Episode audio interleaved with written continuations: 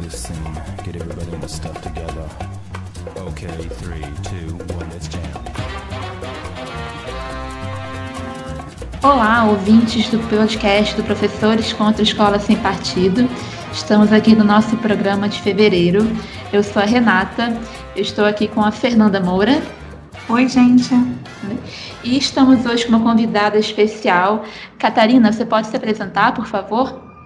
Claro, eu sou a Catarina de Almeida Santos, sou professora da Universidade de Brasília, coordeno o Comitê da EF da Campanha Nacional pelo Direito à Educação e atualmente faço pós-doutorado na Universidade Estadual de Campinas com o tema da militarização das escolas. Isso, muito obrigada pelo, é, por aceitar o nosso convite, Catarina. Como vocês estão vendo, o tema de hoje é um tema que ficou tá animado nos últimos anos, para o nosso desespero.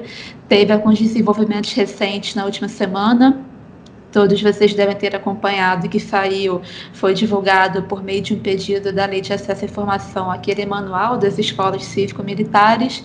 A gente vai falar dele ao longo do programa. E estamos aqui hoje para falar de militarização de escolas. Né? Vamos para o programa.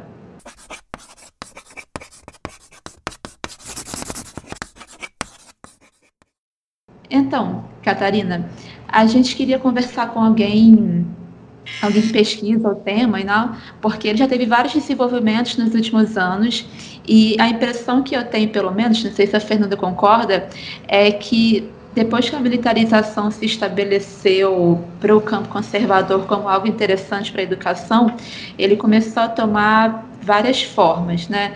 Como é que a gente diferencia colégios militares, que já existem há muito tempo, e escolas militarizadas? Qual é a diferença e semelhança entre eles? Então, eu acho que esse é um aspecto muito importante da gente entender, né? Porque quando nós estamos no debate, as pessoas tendem a dizer é só mais uma escola, é só mais isso.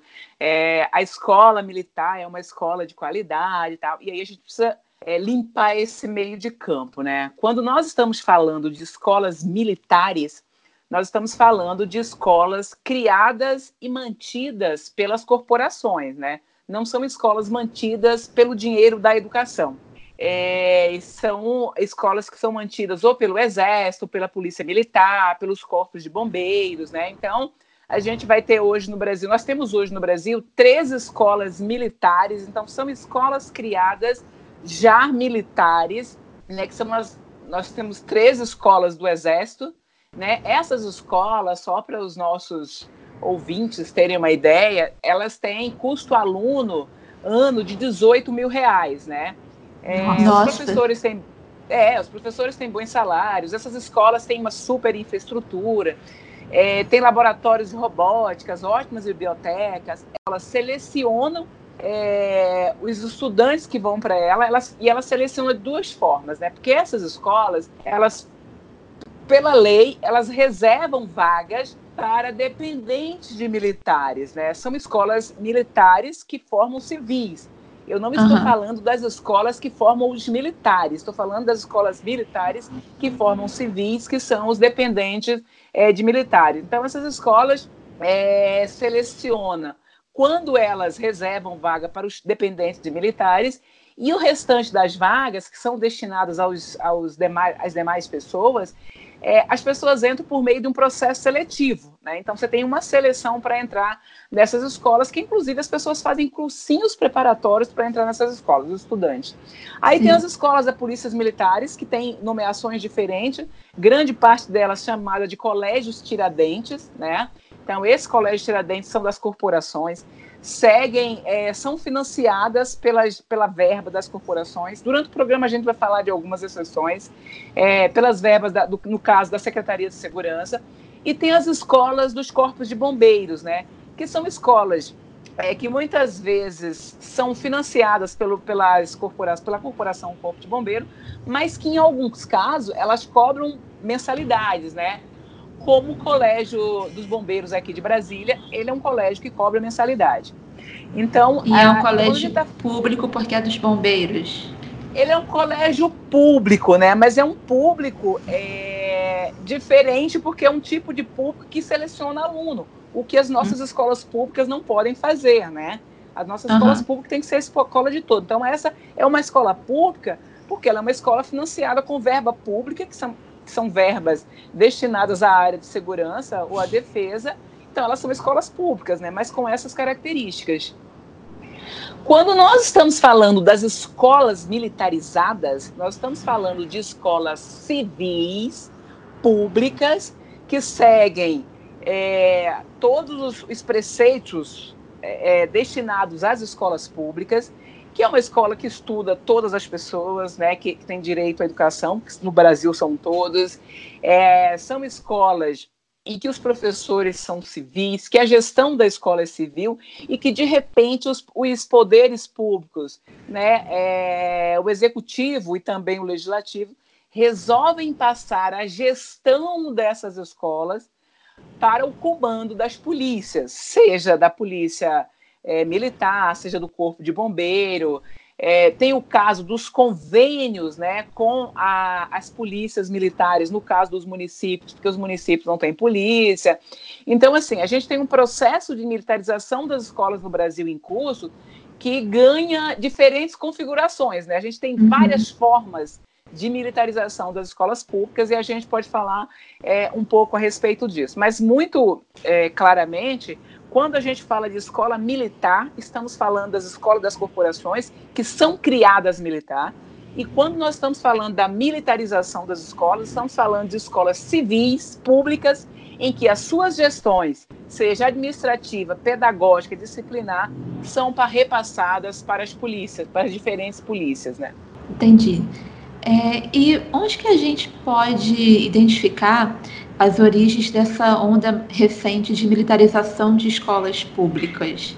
Então, na verdade, é que a, a, a, onda crescente ela é um pouco mais recente. O processo de militarização não é tão recente assim. Lógico que se a gente pensar na perspectiva da história, o processo de democracia no Brasil é recente, né? É, Isso, mas claro. nós vamos encontrar é, nós vamos encontrar esse processo de militarização de escola em 2005, em 95, né?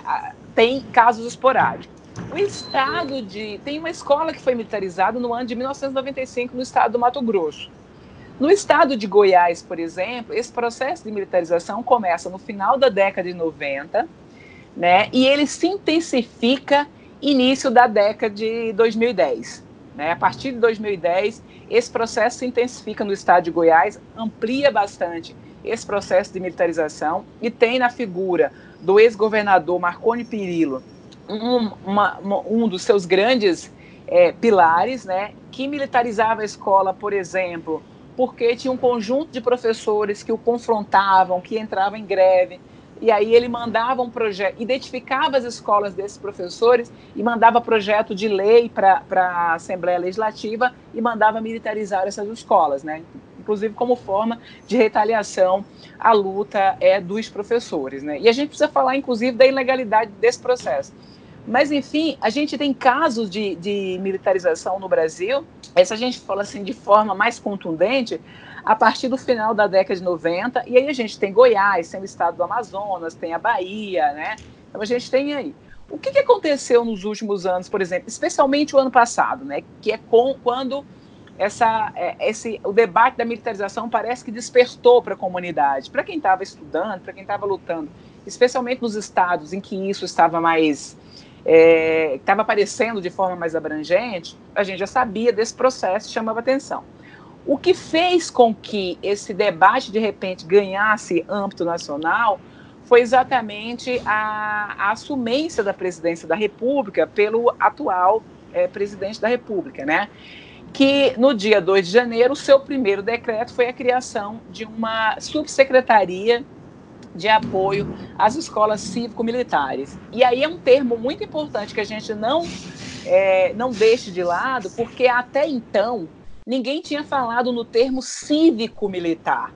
E a Sim. gente não pode ignorar que a lógica de colocar o cívico aí no meio tem intencionalidade, inclusive porque dá a impressão de que não, a escola é civil, a polícia só está lá dando um apoio. Então, tem muitas intencionalidades ao vincular a palavra cívico ao militar, até mesmo porque a questão do militar no Brasil tem, carrega uma conotação da ditadura militar, a relação que se tem com os militares no país, a população não é tão, tranquila assim. Então você vai arrumando formas de, de, de, de chamar isso, né?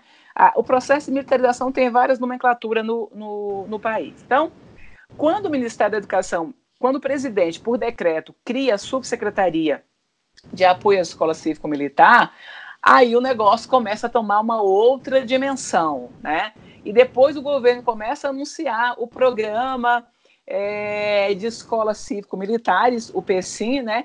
E esse uhum. debate começa a chamar a atenção da comunidade educacional como um todo, impactou na criação de muitas escolas é, militarizadas ou na mudança da nomenclatura do que já, já existia em algum sistema para escolas cívico-militares, né? sobretudo nas redes municipais de ensino, que esse processo não estava tão, tão forte assim, embora a Bahia tenha começado o processo de militarização das escolas municipais já em 2017, 2018, né? Então...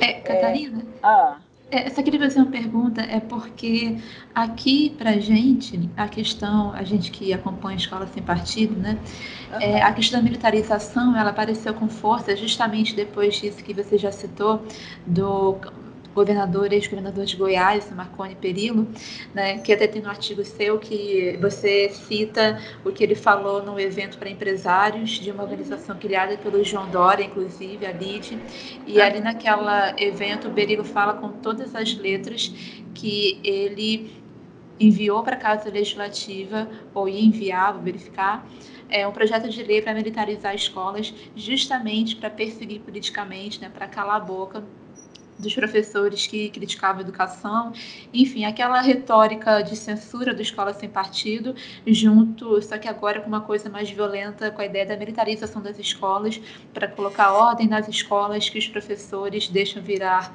enfim, uma bagunça, etc. Né? E essa fala do Marconi foi em 2015, foi uhum. logo um pouquinho depois da onda de ocupação das escolas. Eu Isso. lembro também teve aquela coisa em Goiás de que a agência pública divulgou uma reportagem que a Polícia Militar de Goiás fazia relatórios sobre os estudantes, perseguia estudantes, tinha relatório. A inteligência da Polícia Militar de Goiás produzia relatórios de, sobre os estudantes mobilizados nas ocupações ou de críticas ao governo de lutas pela educação, enfim. Então, essa onda um pouco mais recente, né, assim, antes do programa do governo Bolsonaro, parece que vem de maneira bem explícita nessa coisa de perseguição aos professores e estudantes que se mobilizavam de maneira mais ativa e direta para defender a educação. Sim, eu, eu costumo dizer que o processo de militarização das escolas é o ato final dessa lógica conservadora e de controle da escola, né, da escola e aí dos seus estudantes, dos seus professores, o controle dos corpos, a formatação das mentes. Então, a militarização é o ato final disso, né? E aí, porque se a gente lembra, se a gente lembrar, é, a gente tem aí dentro desse projeto a questão do escola sem partido, né? Que o escola sem partido não é uma escola sem sigla partidária, né? É uma escola sem debate das questões problemáticas da nossa sociedade. Essa que é a lógica do escola sem partido, que começa muito um debate, que começa não, que explode muito um debate no, na época do Plano Nacional de Educação, com a discussão de gênero, né? É, então, essa escola é a escola que não pode debater a, é, gênero, sexualidade, que não pode debater feminicídio, que não pode debater a violência contra as mulheres, o racismo, a dizimação da população negra, o genocídio da população negra. Então, essa é a escola que não pode debater as questões da realidade. E aí, é, esse projeto da Escola Sem Partido, que a gente inclusive tem um grupo que debate isso todo, que vocês têm esse grupo forte de estudo aí no Rio de Janeiro, é, esse, esse, esse debate trazia essa carga de conservadorismo. No meio desse caminho também tem o projeto do, da educação domiciliar, né, o chamado homeschooling, que também é uma outra onda conservadora que impede que esse debate seja feito. A, o, a militarização é a exacerbação disso com a figura da polícia controlando objetivamente cada passo que é dado uhum. dentro da escola, né? Porque por mais que os outros projetos proíba, diga que vai filmar, que ameace os professores, essa coisa toda, ainda tem inclusive o grupo de estudantes que se organiza e se contrapõe a isso. Quando a polícia está dentro da escola, quando a polícia está lá acompanhando todos os passos, a, a, as possibilidades elas diminuem. Então, só para vocês terem uma ideia, é, tem escolas municipais militarizadas no estado da Bahia que, após a militarização, tiraram as portas de madeira e colocaram portas de vidro. Então, a, o processo de, de, de, de, de olhar, de acompanhar, de vigiar, ele é muito é, é, é, ostensivo, né?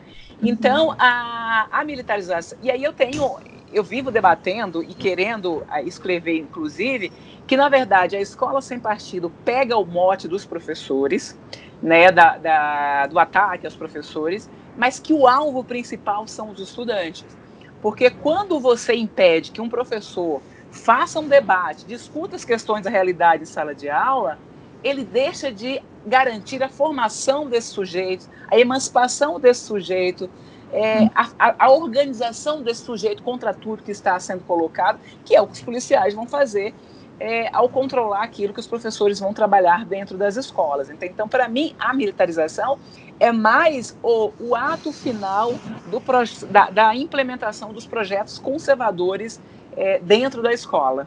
Catarina, isso que você está falando é muito interessante, assim, sobre o controle aos professores ser, na verdade, um controle sobre os alunos, porque, inclusive, no projeto Escola Sem Partido 2.0, né, que a Bia Kisses, uhum. a cunhada do Miguel Najib, apresentou no ano passado, né, uhum. é, é, acrescentado justamente né, mais um item, né, que é a proibição dos grêmios estudantis. Sim. Né, que não Sim. tinha no primeiro projeto, e aí no ano passado, né, parece que eles perderam o pudor, né, uhum. e aí já colocaram ali a proibição à organização estudantil. É, e pois não é, por um acaso, você tem um debate entre Miguel Najib no Escola Sem Partido e junto com os grupos que defendem o homeschooling ao mesmo tempo, né? Sim, é Sim. tudo relacionado, né? O que me surpreende, o que me, o que me deixa curiosa por estudar mais o caso de Goiás é porque a impressão que eu tenho é que quando o governo Bolsonaro faz isso, como agora o governo federal, tem um certo ar de uma coisa planejada, incentivada pelo governo uma política pensada, que a gente sabe que não é, mas dá um pouco esse ar. E aí é interessante lembrar de Goiás desse processo, porque uma das coisas que mais me surpreendia em Goiás é que eu não sabia que a militarização era um fenômeno mais antigo, dos anos 90. Então, quando surgiu isso em Goiás, que eu comecei a ler sobre 2015, com aquela fala do Marconi, depois das grandes manifestações dos alunos contra a gestão da educação lá por organizações sociais, etc. É, em Goiás, isso pareceu acontecer de maneira bem uma iniciativa particular de um governador, de um governo especialmente conservador e que para minha surpresa, eu não era pessimista bastante, a coisa realmente deu muitos frutos. Várias escolas foram militarizadas e elas continuaram. Então, assim, eu, eu fico surpresa porque eu e Fernanda, a gente mapeia projetos de escola sem partido pelo Brasil. Uhum. E a gente vê várias vezes que vereadores, vereadores, deputados, na parte das vezes vereadores, eles usam a, a apresentação dos projetos como plataforma política para crescerem no município, enfim, é uma estratégia política, né? Sim. Então, eles investem muito mais na apresentação e na polemização em cima dos projetos do que realmente na aprovação. Então, assim, o número de projetos aprovados é pequeno, já tem vários que foram derrubados pela justiça, tem vários Sim. no STF, enfim. O caso da militarização, apesar de ser uma coisa mais radical, mais explícita, e ter começado por uma iniciativa particular de Goiás, funcionou, no sentido de que se estabeleceram escolas militarizadas lá e elas permanecem até hoje. É. Então, é, a, a, primeira, assim, a primeira questão é: a primeira escola militarizada em Goiás foi em 1999, que foi o Colégio Hugo de Carvalho Ramos. Né? Uhum. Então, e aí militarizou o Hugo, depois nos anos 2000, é, mais uma ou duas, né? E a partir do, do ter, segundo mandato, ter, terceiro mandato do governador Marconi Perillo, aí a coisa começou a degringolar mesmo, né? Ao mesmo tempo, desde 2011, 2010, a gente tem essa coisa da militarização também no estado do Amazonas, né? É, uhum. O estado do Amazonas também come, começa com esse, esse processo de militarização. Ele é menor do que o estado de Goiás. Goiás hoje tem 60 escolas militarizadas sem o projeto do governo federal, né? Nossa, é, então ela tem 60 escolas militarizadas, mas não se assustem, porque a Bahia tem 83 só de escolas municipais. Nossa. Sem falar as 15 estaduais, né? Porque o, o, Conselho Estadual de Educação da Bahia barrou a, a militarização de mais escolas da rede. E aí o governador investiu em convênios da Polícia Militar com as redes municipais e consórcios de município e tem hoje 83 escolas municipais militarizadas no estado da Bahia. Mas voltando em relação à política do governo federal, né? É, para quem é, olha para o tema e eu é, olho o tempo inteiro, eu fui na proposta de campanha do governo Bolsonaro, né? E o governo Bolsonaro, ele, a, a, o, o candidato Bolsonaro, ele prometia uma escola militar em cada capital que era a escola do Exército. Então, a proposta dele era instalar em cada cidade, cada capital do país, uma escola militar do Exército, né? E, e óbvio que essa escola tem um preço. Para quem corta a verba da educação o tempo inteiro, montar uma escola militar em cada lugar é, e, e, pegar dinheiro da defesa para montar uma escola militar não ia ser muita prática é, do governo Bolsonaro. Então, qual foi a saída que eles encontraram? É, o projeto da escola cívico-militar é uma versão muito barata de um processo de, de, de instalação de uma lógica militar dentro das escolas, né? Uhum. É, e quando a gente olha é, essa questão das escolas militares, então, assim, a militarização da escola por parte do governo federal não é uma política dele, é uma carona numa política populista que já estava no país, né? E a gente pode discutir passo a passo todas as ilegalidades do próprio processo de militarização, né? E eu vivo dizendo uhum. que uma hora o poder público precisa entrar no STF para que o STF julgue a ilegalidade da militarização. E por quê? A nossa lei, na nossa lei diretriz e base não tem previsão de escolas militares nem militarizadas. A nossa lei diretriz e base fala lá no artigo 83, que a, o ensino militar será regulado por lei própria. Só que o ensino militar é o ensino de formação de militares, como formação das agulhas negras, dos cadetes, isso é ensino militar.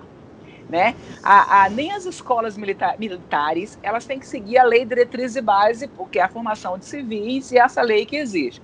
A lei diretriz e base ela proíbe que, por exemplo, militares façam gestão da escola. E por que que proíbe? A lei fala nos militares? Não. A lei fala quem pode fazer a gestão da escola.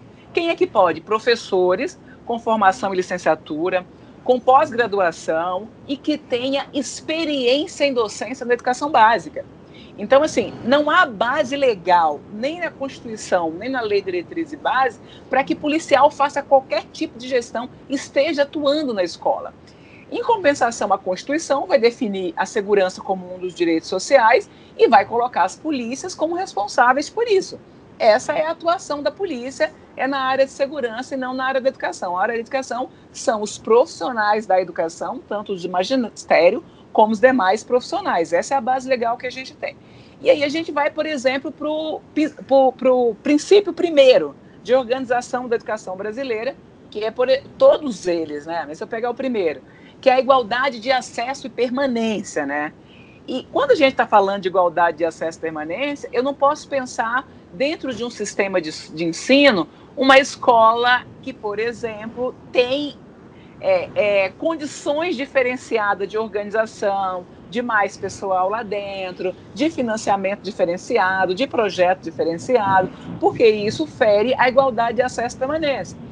Fere, é, por exemplo, os outros princípios constitucionais quando essa escola seleciona quem fica dentro dela, que é o que as escolas militarizadas vêm fazendo muito. Então, para qualquer lado que você olhe, como as, as, escolas são militarizadas, você não encontra base legal na Constituição, nem na Lei Diretriz e Base, ou legislações correlatas para se militarizar a escola pública, civil pública no país, entende? Então, uhum. a, se for discutir o PC, então, aí é um, uma, assim, é um atuado de ilegalidade, né? É que eu ia comentar, você está falando isso, que é um processo passado por ilegalidades, e tem várias escolas militarizadas, aí eu não sei se é a maioria, não sei como é que está isso hoje, que tem a seleção na entrada. Eu digo isso porque semana passada a gente leu uma entrevista curtinha com o secretário de, eh, de Educação de Santa Catarina, se não me engano, estava falando que ele ia levar o PCIM para lá, para levar escolas militarizadas para o estado, para alguns municípios. Só que aí é interessante porque ao longo da entrevista ele fala que ele é contra a escola sem partido, porque ele defende a liberdade de ensinar e de aprender. E aí, duas perguntas à frente, ele defende a militarização, fala que é interessante, que vai levar para Santa Catarina. Só que quando ele colocar a escola militarizada no estado dele, ele não vai colocar elas com seleção na entrada, não vai ter nenhum tipo de prova, enfim, seleção desse tipo, porque a escola militarizada continua sendo uma escola pública, então todo mundo tem que ter acesso a ela, né? Estou falando isso porque é curioso ver como que o fenômeno social da militarização de escolas ganhou uma atração a tal ponto de que ele já está tomando várias formas, né? Ele está querendo defender isso como um direito, um direito à educação, de uma educação de qualidade, não pode ter seleção, deixando de lado o que você está falando sobre que as escolas militarizadas elas não têm uma legislação sobre elas, né?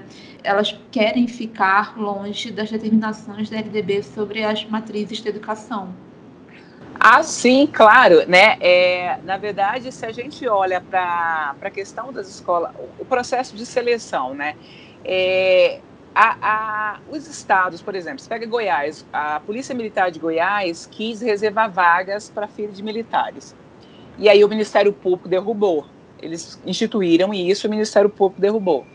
E aí, por exemplo, com, como essas escolas viram escolas muito visadas né, e disputadas, inclusive por uma classe média que não está dando conta mais de pagar a escola privada, essas escolas elas têm que arrumar uma forma de fazer com que esses estudantes entrem, né?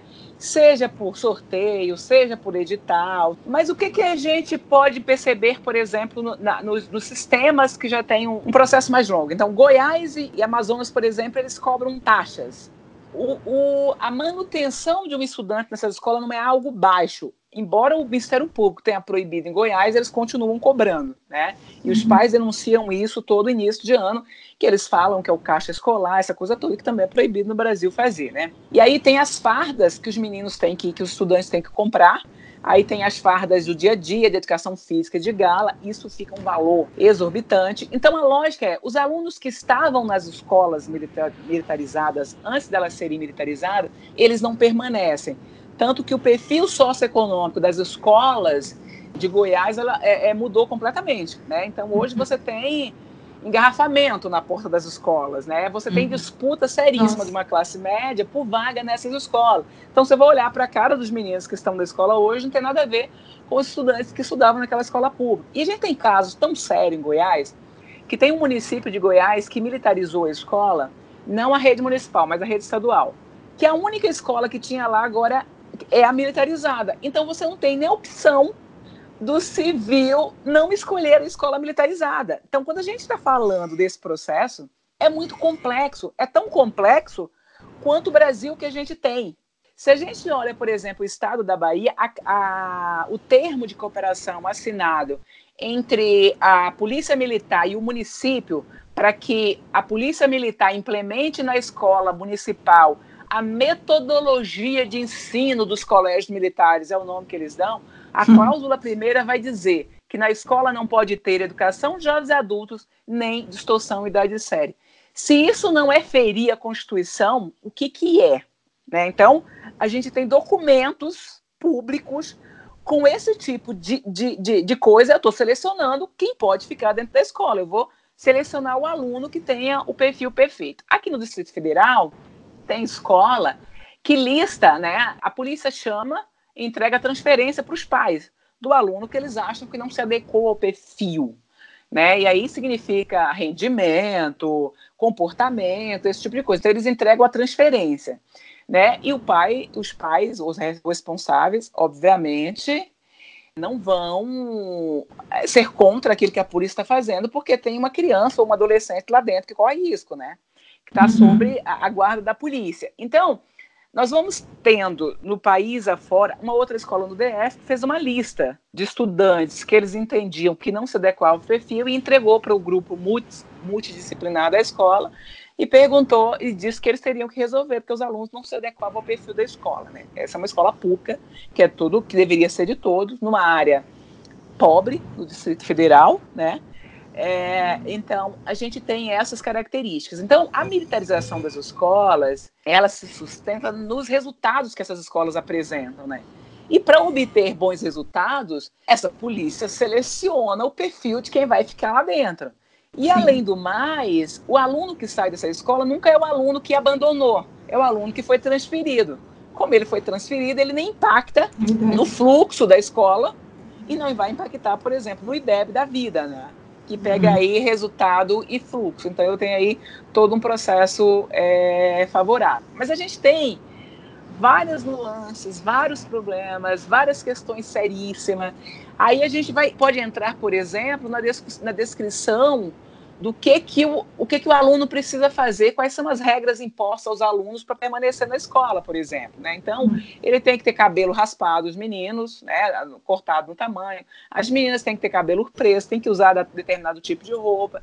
Então, você imagina o que que é isso para a população negra, por exemplo, né? Uhum. É matar a identidade do sujeito. Quando a escola é militarizada, ela começa a seguir normas muito próximas das, da, da, das normas do quartel.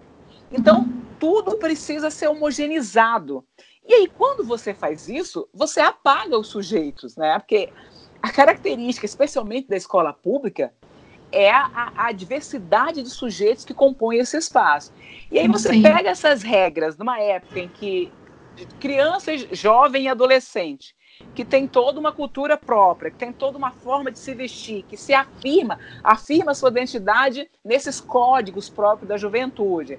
Né? A população negra, e aí não dá para discutir militarização sem racismo, a população negra que levou tanto tempo para assumir os seus cabelos. Então, meninos, as meninas precisam aprender os cabelos, é, meni, os meninos têm que acabar com os blacks deles e cortar. E isso dá para analisar no regimento de cada sistema que é militarizado, né? Então, cada regimento, cada sistema dá uma tese dos absurdos que vem nesses, nesses processos. Então, você tem um apagamento do sujeito para além dos princípios educativos que estão postos né, nos processos pedagógicos, tem os princípios de apagamento do sujeito, de, de apagamento das identidades, e que vai ferir de morte os princípios constitucionais e da Lei Diretriz e Base de Organização da Educação, sem falar nos direitos individuais postos é, na nossa Constituição. Né? E aí tem uma lógica do pede para sair. O que, que esse pede uhum. para sair? Todos os regimentos vão dizer: olha, o aluno que não se adequar pode pedir para sair, assim como os professores. Então você chega numa escola pública, civil, que é de todas, implementa um modelo e diz que quem não quiser seguir aquele modelo pode sair de lá. Como assim? Né? Sim, Catarina, é, me chamou a atenção que você falou da identidade racial, e sem dúvida, né, acho que é, é bastante evidente isso, né, quando você diz que tem que ter é, um, um cabelo, né? Que uhum. é, as meninas só podem usar o batom rosa, né? Quem é Ou que é? alguma cor muito discreta, não pode ter é, maquiagem, pode... brinco, não pode manifestar é, sentimento, né, carinho. Sim, sim. E aí eu estava pensando, para além da identidade racial, né, como é que fica a identidade de gênero também, né, para as pessoas trans, por exemplo, assim, é, é pelo que a gente conhece né, da corporação, né, da, da, que a gente conhece dos militares, né, é, não me parece que um colégio desses aceitaria um estudante trans. Então, na verdade, o que acontece? Os colégios militares só aceitam é, aquilo que está dentro do padrão normativo uhum. hétero, branco, ou qualquer coisa nesse sentido, né? É, eles eu, eu, lembro de uma entrevista né, de, um, de um comandante de uma escola militar desse país afora, em que ele dizia, tipo assim, olha, ele pode até ser, contanto que ele se comporte como homem. Que o menino poderia até ser gay, mas contanto que ele se comporte como homem. Que é um apagamento da identidade dele, óbvio. Sim. Né?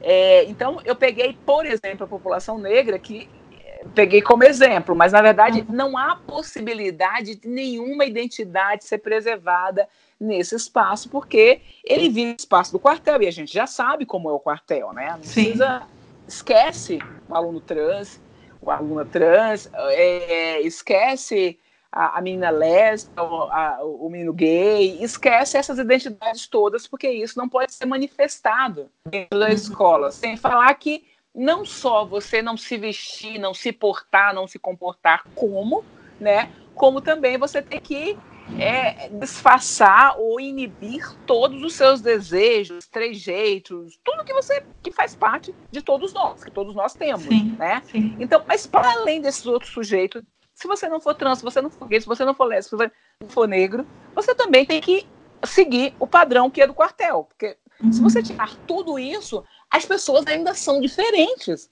As pessoas Sim. brancas são diferentes entre si também.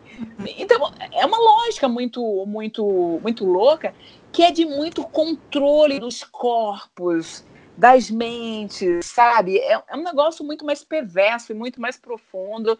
É, é toda uma lógica. vive dentro das escolas é, militarizadas. Sim. É toda uma lógica de militarização da sociedade, né? Porque na, na prática o que acontece é que as escolas que são militarizadas, elas deixam de ser públicas, no sentido que a gente luta, né? Sim, é, sim. Elas basicamente... De ser de todas. De ser de todas, para todas as Processo de privatização, na verdade, né? É, Isso. É uma forma de privatização bem específica, né? Do, uhum. que o campo conservador defende no momento. Então, é uma forma de militarizar a sociedade, é uma forma de usurpar essas escolas, elas não estão submetidas à fiscalização do público, como as escolas públicas bem, públicas de verdade estão, né? Eu estava lendo se textos com a polícia. Exato, eu estava lendo textos seus. Ainda mais num país de milicianos, né? Exato. Então, essas escolas, elas não têm obrigação de transparência. Eu estava lendo textos seus e textos sobre assunto, e, de fato, os estatutos dessas escolas são as coisas mais esdrúxulas. É, o estatuto do de um colégio militarizado em Goiás, ele basicamente institui escola sem partido, porque não pode haver na parte didática, pedagógica da escola coisas que questionem a ordem, o status quo, e isso está escrito quase que com essas exatas palavras, né? É muito similar com o que a Fernanda lembrou, que escola sem, o projeto mais recente de Escola Sem Partido, que proíbe que grêmios estudantis façam atividades, abre artes político-partidárias, que é assim como eles chamam tudo que é contra, que eles acham que é contra o status quo estabelecido. Então, são as escolas que elas têm uma, uma ordem de censura legalizada, Uh, os militares proíbem, é, eles colocam uma série de impedimentos para que as, essas escolas, professores nos deem entrevistas, falem sobre a escola publicamente. Isso está no estatuto, ah, eu vi isso no texto seu, inclusive, que alunos e pessoas da escola que falem publicamente sobre ela sem consultar os diretores, né, enfim, consultar os donos da escola antes, eles podem sofrer sanções, né? Então, enfim, como a gente está falando, qualquer sujeito que seja entendido como diferente, e aí a gente sabe que os conservadores usam a noção de diferente para subalternizar uma variedade enorme de grupos. Qualquer pessoa que seja entendida assim não tem existência permitida, né? É uma Sim. pessoa que é apagada e que sofre uma série de violências que nesse colégio é sancionado. É difícil, eu queria que a gente conseguisse contabilizar os pontos em que as escolas militarizadas violam a Constituição e a LDB, mas é difícil porque são tantos. Você já comentou, essas escolas elas têm a gestão militarizada, né? E elas estabelecem uma hierarquia que é a mesma hierarquia das forças militares. Isso não podia ser mais flagrantemente contra a ideia estabelecida na LDB, na Constituição, de gestão democrática do ensino, né?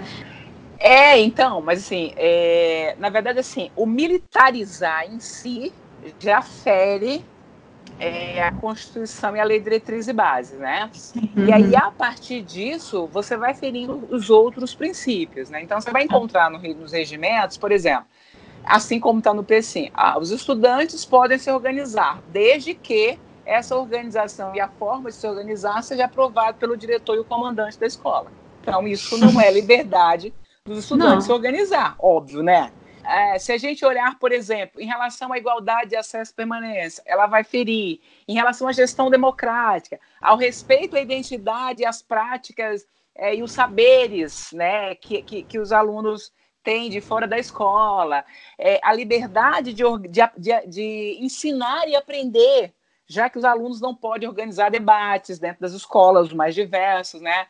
E aí tem até uma, uma, uma escola aqui no a de Ceilândia que as meninas tentaram organizar um debate sobre feminicídio e a polícia proibiu. Então, tudo aquilo que é princípio, que é direito, inclusive os direitos individuais, que os estudantes têm, que os professores têm, fica subsumido dentro da escola militarizada, né? Quando você já começa da base de que a polícia não poderia estar dentro da escola, o restante é tudo. Porque uma coisa é você imaginar o quartel, que já deveria seguir outra lógica, mas que o sujeito vai lá e entra na polícia. Se eu vejo a escola militar, por exemplo, as pessoas fazem seleção para entrar. Então, você escolheu entrar naquele lugar. A escola militarizada não. É a escola que é todo mundo. É a, escola, é a escola que tem identidade de escola, a escola pública, né? Que é a escola uhum. que é todos os sujeitos, preto, branco, amarelo, gordo, magro, todo mundo. É escola para todo mundo. E aí você vai lá e impõe regras que só cabem na forminha, que é uma forminha que só cabe para alguns. E aí você tira a identidade de uma escola da escola pública, né? Na verdade, você tira a identidade de escola. Quando você uhum. fala da escola pública, então, aí, né, fugiu completamente todos os, os, os critérios, inclusive do serviço público, da impessoalidade, esse tipo de coisa, uhum. some tudo. Né? E isso em, to, em, to, em tudo em nome de uma qualidade e de uma disciplina, que na verdade nenhuma das duas coisas é, se configura. Primeiro, porque não há nenhum lugar do mundo, nenhum estudo que eu conheça que diga que polícia é insumo de qualidade. Segundo, que disciplina não é medo, disciplina tem a ver com respeito, disciplina tem a ver com construções, com estabelecer limites de convivência coletivamente. Disciplina tem a ver com isso? Não de uma obediência pela imposição do medo. Isso não é respeito. Se a gente está dizendo que temos que é, respeitar as diferenças, nos construir, nos constituir nas diferenças, quando é, construir respeito, quando há uma obediência pelo medo, isso não é respeito, né? Então, a, não tem nem a qualidade, porque inclusive eu seleciono, porque a, a, a, o, os governos dizem muito, não, vamos militarizar a escola, porque essa escola agora vai ficar boa. Aí eu chego lá, aqueles que eram tidos como os alunos problemas da escola, que são os alunos pobres, negros, a listinha que a gente já sabe quem é que o povo lista como problema, eles são tirados da escola. Então, em tese, aquele que foi para lá para resolver o problema tirou o chamado problema dentro da escola. Uhum. Isso é, é especialmente então... perverso quando aqui no Rio de Janeiro está começando a aparecer de outras formas, né? Ouvi isso recentemente, o nosso querido governador, ele queria colocar policiais nas escolas num esquema meio que de fazer segurança, enfim, uma forma diferentes de militarização, não militarização, né, mas enfim, colocar a polícia na escola dizendo como que se o problema fosse disciplina. E aí uma das coisas ditas era que as escolas que teriam esse programa aqui implantado primeiro eram escolas em lugares mais perigosos, com problemas entre os alunos, enfim. E aí, imagine esses alunos, se eles saem dessas escolas, se eles não reconhecem mais aquele espaço como um espaço onde eles podem existir e estar, para onde essas pessoas vão? Né? Como é que o direito à educação dessas pessoas vai ser respeitado? Como que ele vai ser efetivado? Né? Como que ele vai acontecer? O aluno é... simplesmente não vai à escola, né? Ele vai é. deixar de ir à escola. Então, é, é, veja bem, o Rio de Janeiro, inclusive, tem um projeto na LEG, né? De Sim, criação de escolas cívico-militares. E, tá, e tem, assim, toda uma onda de discussão nos municípios do Rio de militarização das escolas. Sim. É, e aí, quando a gente fala nessa escola que vai ser militarizada, e aí quando eu penso no Rio, nossa, eu penso sempre nas comunidades, né? Porque é, aí eu penso as escolas das comunidades, porque são, são escolas. O que, o que, que acontece normalmente? É, eu, eu comecei a dar aula, eu sempre dei aula na educação básica depois que eu fui para a educação superior. Eu dava aula numa escola do bairro da Vitória, na periferia de Goiânia, né? E que os meninos, o lugar seguro para eles era o equipamento social que eles tinham lá no bairro, porque não tinha.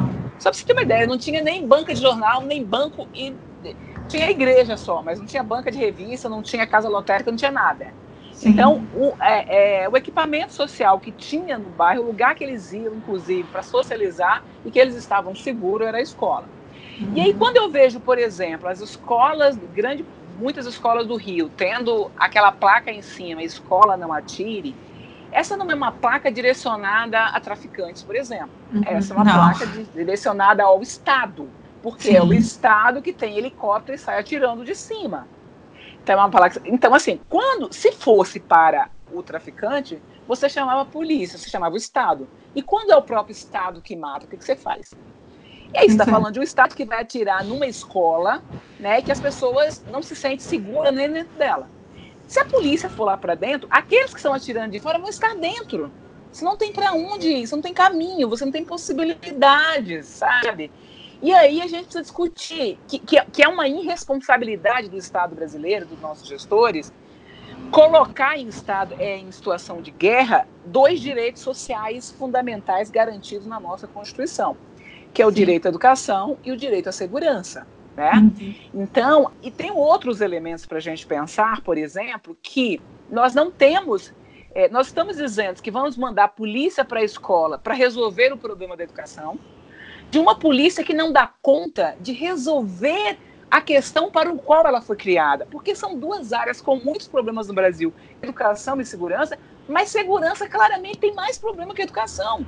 Então, assim, Sim. o que, que, a gente vai fazer? Colocar os professores para fazer a gestão da segurança, para ver se melhora a segurança, já que a polícia não está dando conta de resolver? Se a polícia tem que resolver o problema da educação, os profissionais da educação vão resolver o problema da segurança? Se a polícia precisa ir para dentro da escola para resolver a questão da violência, ela falhou miseravelmente fora dela. Não é dentro da escola que está o problema. A escola é uma instituição que está numa sociedade, numa localidade que está violenta, e ela não vai estar isenta disso. A polícia teria que impedir, por exemplo, os traficantes não são os professores. Os meninos não são traficantes, eles vendem. Quando eles levam, eles vendem. Então, assim, ele teria que impedir que esse menino tivesse acesso ao tráfico. Ele teria que proibir o traficante, mas isso ela não faz e ela tem conhecimento, inclusive, né, onde é que está o tráfico, muitas vezes uhum. faz parte da estrutura. Então, assim, ela não resolve o problema. Se, ela, se, se a gente tivesse segurança, eu não teria problemas na escola. E se a polícia vai para dentro da escola, quem é que vai cuidar disso? Mas não é qualquer polícia. A gente está falando de uma polícia, nós estamos falando de trabalhadores que não têm condições de trabalho, que não investiga, que não tem, não tem infraestrutura nem capacidade de investigação, porque a maioria deles só anda no confronto. De uma polícia que também morre muito e adoece, e adoece a parte mais pobre e preta da polícia. Sim. Nós temos, estamos falando de uma polícia que no Brasil morre mais por suicídio do que no uhum. confronto no trabalho. Nós estamos Sim. falando de uma polícia que está doente e que vai para dentro da escola que é um espaço que, por conta de todas as mazelas que o Estado faz, é um espaço também que tem adoecido os profissionais da educação. Uhum. Então, assim, para todo lado que você olha qual é a conta, não tem nada a ver o processo de militarização das escolas no Brasil, em nenhum lugar do mundo, tem nada a ver com qualidade.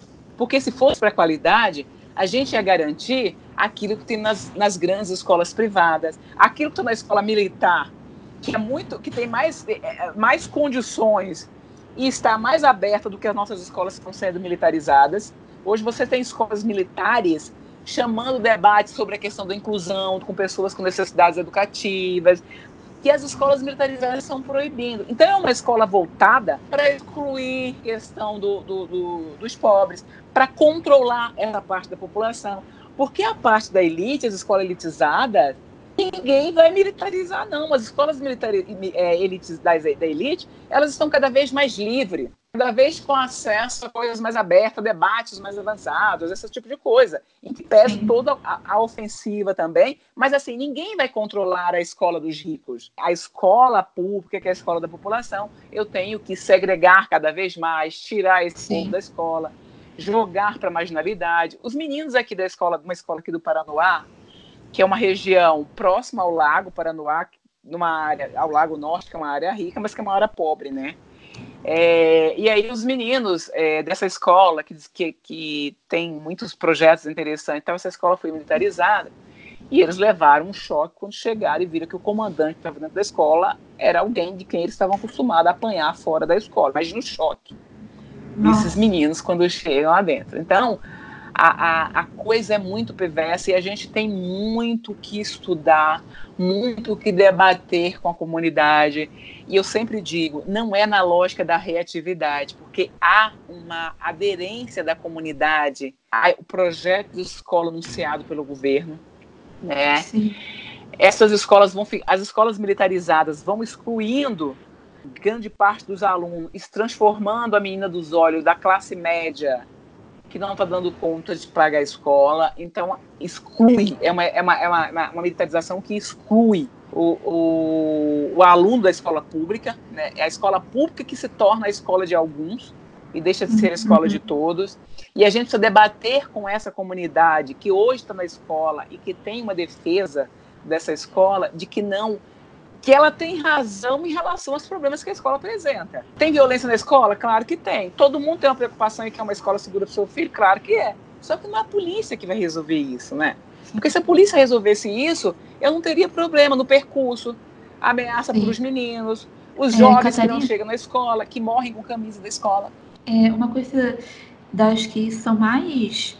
É uma coisa especialmente cruel nisso tudo é que nos, nos anos, né, depois que as escolas militarizadas foram implantadas, etc., em alguns momentos foram divulgados números que supostamente mostravam a qualidade delas. Como a gente já viu aqui no programa que você falou, em outras reportagens, elas, quando produzem bons números, isso tem a ver com uma pré-seleção dos alunos, com o fato de que eles conseguem meio que fraudar esses números porque eles se livram, porque eles têm liberdade para isso que não deveriam, para se livrar de alunos que, entre muitas aspas, não se encaixam no perfil deles, etc. Né? E acaba, é como se a militarização, uma dos motivos, me parece, que ela tem um certo apelo social, né, um certo apoio social, é que ela parece que melhora as escolas. Uma das diferenças que é estabelecida na escola militar com relação às outras escolas, as escolas públicas de verdade, é que elas recebem alguns insumos a mais, né? E é muito, você comentou no início, é, você estava falando de escolas militares, né? não eram escolas militarizadas, mas essas escolas que estão sendo militarizadas pelo programa do governo, a princípio, elas vão receber uma verba para que elas passem por obras, melhorem sua infraestrutura, né? E isso é cruel porque, basicamente, 70% do que a gente fala é que educação para ser de qualidade ela precisa de infraestrutura. E assim, a gente está falando de coisas muito básicas. Tem reportagens que mostram que boa parte das escolas do Brasil sequer tem sistema de esgoto, escolas públicas, né? E aí, essas escolas, por se funcionam, e isso é discutível, porque existe a questão dos números que você já comentou, mas se funcionam também é porque elas recebem o apoio de uma infraestrutura que deveria ser para todas as escolas públicas, né? Então, também existe essa simetria, tipo, essas escolas, como elas estão sendo uma aposta desses governos conservadores, elas estão recebendo insumos que deveriam ir para todas as escolas públicas. E isso acaba gerando essa desigualdade de resultados. E uma das questões que é, na verdade, essa o insumo que a gente precisa para tudo, acaba que é essa uma das respostas que a gente quer, mas aí faz parecer no debate público que essas escolas funcionam porque tem militares nelas, né? Enfim, queria que você comentasse essa desigualdade dos recursos. É, então, recursos financeiros, humanos, é, tem tudo isso, né? Então, o que que acontece? É, a primeira questão é, tem a, a comissão de... Eu faço parte é, do observatório da militarização das escolas aqui no Distrito Federal, né? E tem a comissão é, de direitos humanos da Câmara Legislativa, que o Fábio Félix preside. Lá eles fizeram um estudo dos dados é, das escolas de Goiás, por exemplo, né? Uhum. O que, que acontece? Fazendo a comparação. Os estudantes que tinham baixo rendimento, eles saíram da escola, eles foram transferidos da escola. Os alunos que tinham rendimento médio, eles permaneceram na escola, mas permaneceram com rendimento médio. Uhum. Os alunos que tinham rendimento alto permaneceram na escola e permaneceram com o mesmo rendimento. Então, assim, quem tinha rendimento médio não mudou o rendimento porque a escola foi militarizada. O que diferenciou? Tirou-se os alunos que tinham rendimento baixo. A partir daí, se você junta que eu só deixei quem tem rendimento médio e alto com é, a não evasão, porque eles dão transferência, é, é, óbvio que os resultados vão ser bons, né? Porque eu escolhi com quem que eu vou trabalhar. O segundo elemento é que nós estamos numa escola que tem a ver com o quartel. O quartel é o espaço do treinamento, né? Então, você tem uma escola que está voltada para desenvolver conteúdos e treinamentos que façam esses alunos terem bons resultados em provas. E elas são eficientes para isso. Se a gente está chamando isso de qualidade, a gente vai discutir por aí. Então, para ter essa qualidade que tem a ver com o rendimento e não com a formação que a Constituição estabelece, que tem a ver com o desenvolvimento pleno do sujeito, a uhum. formação para a cidadania e para o mundo do trabalho, essa escola não tem essa qualidade prevista na Constituição. Ela tem a qualidade de responder às questões das avaliações, seja de vestibular, seja de Enem, seja dessa coisa toda. Então, é dessa qualidade que você está falando. Mas é uma qualidade que tem a ver com um público específico que teria a mesma qualidade com o SEIO, apesar da polícia estar lá dentro. Nas mesmas condições, ela teria melhores qualidades. Basta a gente olhar as escolas públicas federais, dos IFETs, uhum né, que tem rendimento melhores do que as escolas militarizadas sem ter a polícia lá dentro. A segunda questão é que eles encaminham mais. É, é condição nas, na militarização das escolas. Isso está nas leis, não sou eu que estou inventando, né? Isso está nas leis, nos documentos assinados. É que tem que ter a quantidade de profissionais adequada, coisa que, que os governos não garantem nas escolas públicas. A gente sabe o tanto que falta professores, que falta funcionários, uhum. que falta tudo. Então lá tem que ter a quantidade de profissionais adequada. Lá tem mais, não sei quantas figuras da polícia trabalhando lá dentro, né? Lá se diz qual é o aluno que permanece. Quando eu, te, quando eu pego um termo de cooperação que diz que eu não posso ter distorção idade série nem educação de jovens adultos, quem que eu vou ter lá dentro? O aluno chamado perfeito. Uhum. Então, assim, esse aluno que é escola pública não pode, que bom que ela não pode, dizer que não aceita. Então, eu seleciono quem vai ficar dentro da escola, expulso o aluno que a escola pública trabalha e digo que a escola é boa, e aí vou inclusive para as escolas periféricas fazer isso, mas continuo excluindo da mesma forma. E aí vou dizer que a escola, que foi a polícia que melhorou a qualidade da escola. Isso. Que foi a polícia que transformou a escola. Então é muito perverso nesse sentido, né? E aí não adianta a gente falar para a comunidade, olha, a escola militarizada é ruim a gente precisa de, é, construir com essas pessoas. Porque quais são os problemas da escola? É, e conversar muito no sentido de que as pessoas começam a questionar essas verdades através de informações que essas pessoas não possuem, de qual é o valor, né, de qual é, quais são as condições em que essas escolas estão, é, estão se desenvolvendo. Nós temos escola no país que não é que ela não tenha biblioteca ou esgoto, ela não tem parede, ela não tem teto. Quando chove, alaga. Quando tem sol, as pessoas morrem embaixo do calor. As crianças não têm como aprender nessas condições. Então, assim, é, e são crianças partindo de condições muito diferentes, crianças, jovens e adolescentes, partem de condições muito diferentes, de condições financeiras, é, de condições que a principal refeição que elas têm é dentro da escola, de condições de abuso, de condições de ser utilizado como aviãozinho do tráfico, de todas as questões nós estamos falando. De alunos que, que andam não sei quantos quilômetros para chegar na escola, de que chega na capital federal em escola desmaiando de fome. Então, assim, nós temos esse público diverso. A escola militarizada não fica com essas crianças.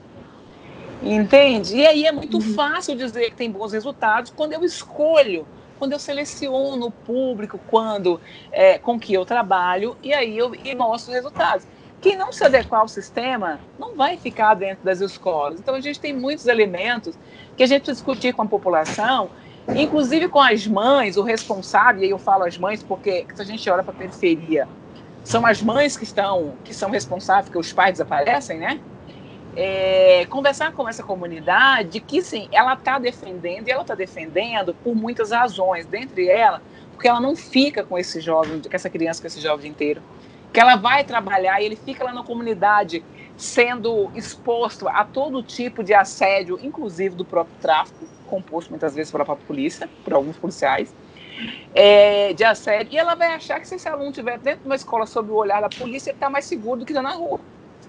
E ela precisa saber que esse filho dela é o que a polícia vai matar quando estiver fora da escola.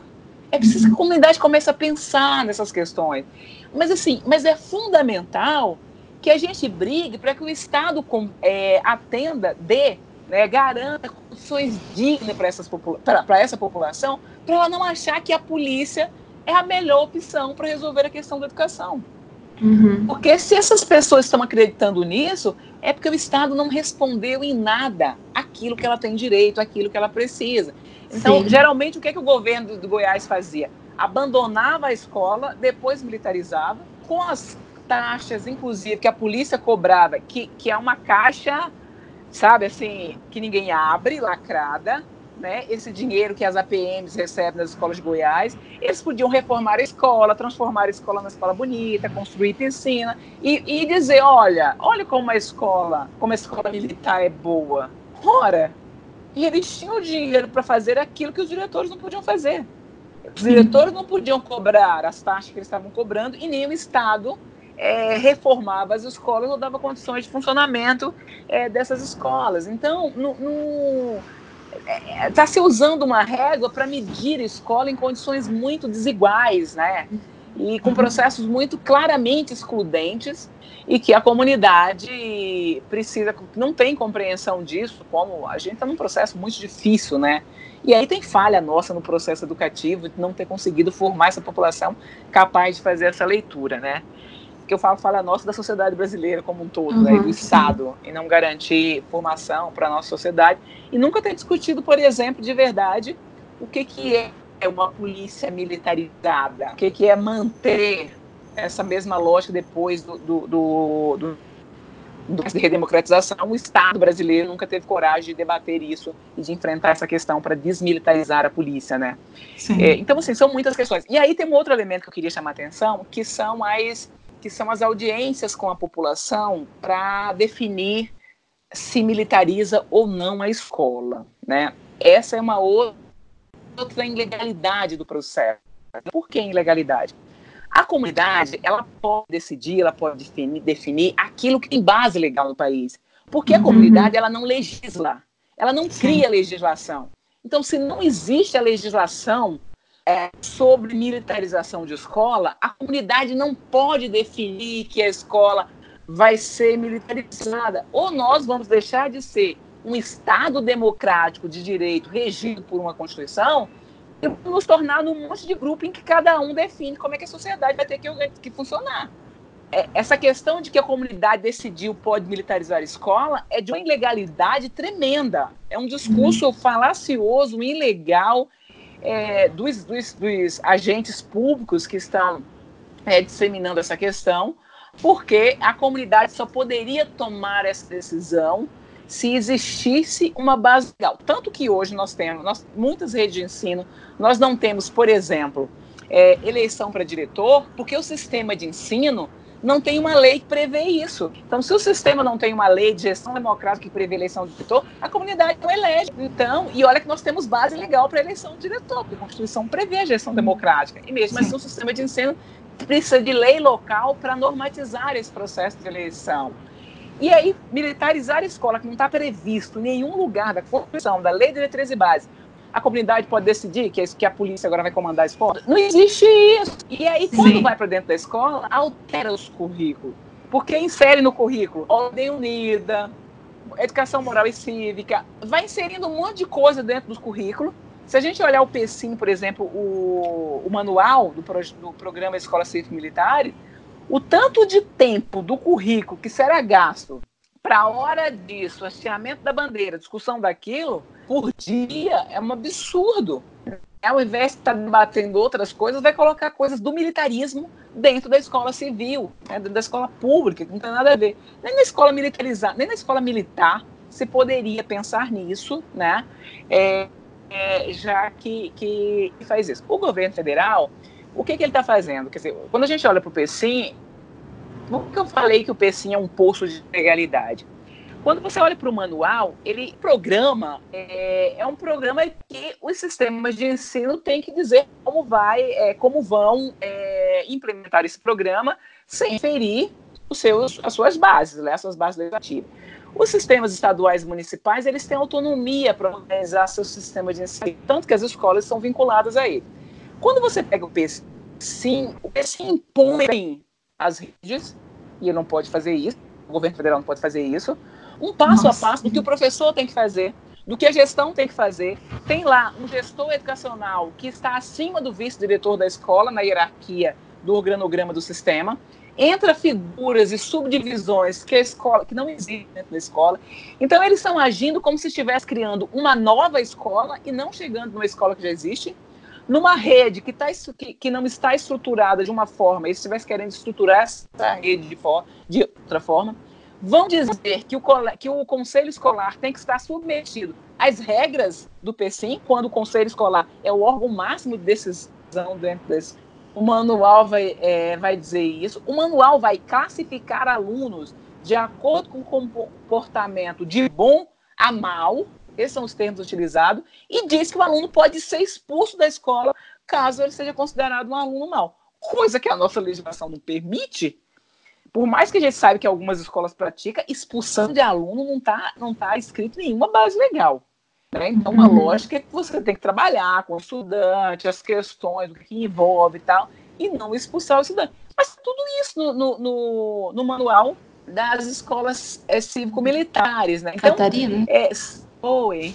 É, esse manual que você está falando é o que foi liberado há umas duas semanas e que só foi liberado por, é, por requis, é, requerimento da lei, né? Da lei de acesso isso. à informação. Se não isso. fosse isso, a gente também não saberia disso. Né? Não saberia, né? o debate que eu fiz, eu lembro que eu fiz um debate na Câmara Municipal de Campinas, é, logo depois da Amped aí no Rio, eu fui para a Amped, da Amped, e depois na escola indicada pelo prefeito para ser militarizada, a escola Odília, né, que não foi militarizada até hoje, graças ao movimento da própria comunidade de professores, comunidade educacional lá de Campinas, é, e que dizia exatamente isso. Olha, a gente não sabe o que é o PSIM, porque não tem norma. Né? Uhum. Eu disse que o PSIM é, uma, foi um, é um projeto que as regras regras foram definidas com a partida em andamento. Né? Então, a, a, abriu abriu-se a lesão do sistema sem ninguém saber do que se tratava. Quando saíram as normas, muitos sistemas jamais teriam se inscrito porque não ia atender aquelas normas estabelecidas. E aí depois é que chega o manual do que, é que vai ser feito na escola. E eu dizia, é, olha, nós não podemos dizer o que é o PC porque a gente não sabe, não tem nada definido naquilo. Ele pode uhum. ser qualquer coisa. E o que, que a gente pode dizer? É que escola militarizada funciona dessa forma. E aí o PSIM vem dentro do escrito das escolas militarizadas com coisas além, né, com coisas mais bárbaras ainda do que aquilo que a gente é, já tem no sistema, embora siga muito daquilo que a gente já tem é, nas escolas militarizadas. Né? Então é um manual horroroso. 324 páginas, os 25, sei lá, no manual. É um negócio assim que se você tem que estar tá dizendo, as pessoas vão respirar. É porque não tem nenhuma. nem a Constituição, né? Você anula aquela escola, é como se estivesse montando tudo de novo, uhum. né? Impõe regras para um sistema que não te pertence, que os sistemas estaduais municipais não são sistemas que o governo federal possa interferir, né? Se eles não quiserem aderir, não, eles não vão aderir. Né? Então, é, nós temos essas questões todas. Se você olhar o PSIM, não, analisar esse manual é um negócio que dá frio de tão terrível que, que, que ele é, né? Então, nós temos coisas muito sérias para debater no âmbito dessa militarização e debater sempre com muita tranquilidade, no sentido de conversar sobre isso, porque senão nós vamos entrar numa guerra é, sem tamanho com os sistemas de ensino. Uhum. Sim, Catarina, é, eu queria só comentar algumas coisas que você falou, assim, principalmente sobre a polícia tá dentro da escola, o Sim. perigo que isso significa para os estudantes, né, assim, porque eu sou professora da rede aqui do Rio de Janeiro, minha filha também, minha, minha filha é, tem oito anos, estuda também na rede aqui do Rio de Janeiro, na rede pública. Uhum. Então, além de eu ser professora da rede, eu faço parte também de movimento certo. de mães, é, de estudantes, é, e aí, né, essa é uma questão que é muito cara para a gente. Assim. A gente sabe que foram inúmeras as crianças que foram assassinadas né, em confrontos uhum. com a polícia. A gente sabe é, dessas escolas na maré que tem que botar aviso. Né? A gente uhum. teve o caso da Maria Eduarda, né, que com 13 anos foi assassinada dentro da escola e tudo indica que o tiro partiu da polícia. Também um outro caso, né, que foi emblemático também, foi o do Marcos Vinícius, né, que tinha 14 Isso. anos, né, que chegou inclusive a falar, né, é, mam, quando estava morrendo nos braços da mãe, mamãe, ele não viu que eu estava com a roupa da escola. né? E aí, e, e assim, e, todas as testemunhas. É, e todas as testemunhas dizendo que a polícia viu e mirou no menino mesmo assim, né? O menino uniformizado. E aí tem um, um ponto até que eu gostaria de, de levantar assim, né? É que para quem não conhece o uniforme da rede municipal do Rio, o uniforme que vigorou até ano passado, até né, o final do ano passado, né? Que esse ano a prefeitura mudou, é, era um uniforme que ele tinha identificação, inclusive, nas costas. Sim. Ela tinha um sistema de listras que circundava toda a camiseta. Então, assim, era inconfundível. Não tinha não como. Não como não saber. não tinha como não saber, né, que era um estudante da rede municipal de educação do Rio de Janeiro, né? O aluno estava plenamente identificado. E para ter uma mesmo noção, que não fosse, não tinha o direito de tirar. Com certeza, mas assim, para além de tudo, né, assim, a polícia atirou no estudante identificado, sim. né? Estava fora da sim. escola. Então, assim, o que, que garante que não vai fazer dentro da escola, né? Essa questão assim, que a gente coloca, né? Para você ter uma ideia, para as pessoas terem uma ideia do nível que a gente chegou de medo da polícia, né, com relação aos estudantes das escolas públicas no Rio de Janeiro, né, a gente, um, é, é, o prefeito Marcelo Crivella, agora no último ano do mandato, ele resolveu trocar o uniforme da escola né? E aí trocou por um uniforme completamente diferente do anterior e que perdeu a lista nas costas. E uma questão que a gente colocou foi: gente, mas a gente precisa da lista nas costas para dizer que os nossos filhos são estudantes. Para você é. ver o nível de medo que a gente chegou, né? De pavor. Da gente dizer, não, a gente precisa identificar os nossos filhos como estudantes, né? Porque a polícia pode simplesmente atirar neles pelas costas se não vê que tem uma lista ali. Né? Então, assim, é uma coisa assim, né, de arrepiar, né, a gente pensar que a polícia faz isso com crianças, né?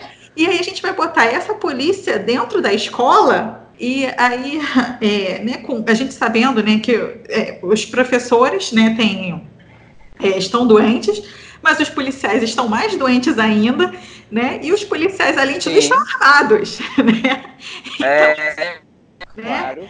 É, e aí, é, só para fechar né, esse, esse breve comentário, nesse início de ano, agora em fevereiro, a Defensoria Pública do Rio de Janeiro ela teve que é, lançar uma nota e, e, começar a divulgar, foi divulgada nos grupos de WhatsApp, um número para que as pessoas é, entrassem em contato com a Defensoria caso tivesse havendo é, operações policiais no horário de aula das crianças, né? Porque a defensoria fez inúmeras recomendações para que o governador não o governador, né, que é quem é, o, é o comandante em chefe né, da, da polícia militar, né, não mandasse, né, é, fazer operações policiais nesse horário, né.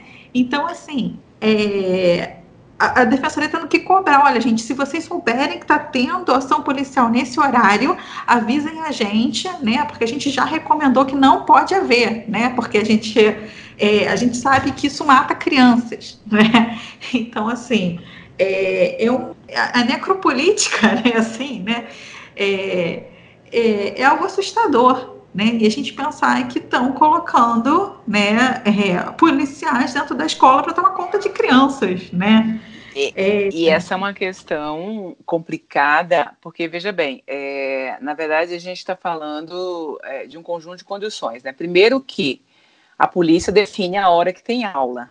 E se alguma hora, mesmo que a defensoria diga não pode em tais horários, pelo menos os trabalhadores já ficam sem aula, porque em um horário uhum a lógica é que em um horário essa polícia vai agir.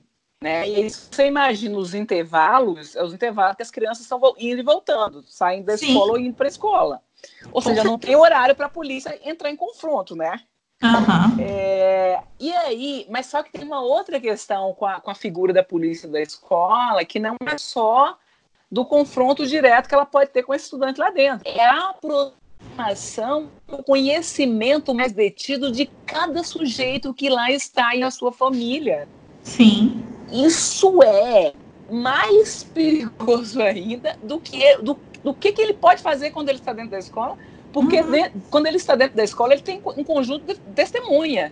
Uhum. Agora ele ter a informação sobre essa criança, sobre ela, né? Ela ter informação sobre essa criança, sobre esse jovem, sobre esse adolescente para poder agir fora da escola é um negócio que a gente não tem nem dimensão do tamanho disso.